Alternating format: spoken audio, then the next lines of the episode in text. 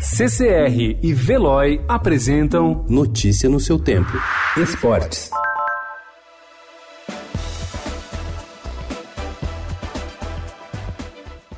A janela de transferência dos clubes brasileiros completou um mês ontem e o número de contratações feitas pelos quatro grandes do futebol paulista é bem pequeno. Do dia seguinte ao fim do Campeonato Brasileiro até agora, foram somente cinco novos jogadores, o menor número dos últimos cinco anos. Considerando-se os anúncios oficiais de reforços, o Corinthians acertou com Luan, Sidney e Cantígio e o Santos com Raniel e Madison. Palmeiras e São Paulo não contrataram ninguém. Em janelas anteriores, o volume chegou a ser até três ou quatro vezes maior. No ano passado, por exemplo, os clubes haviam feito 16 contratações neste primeiro mês, sem calendário de jogos.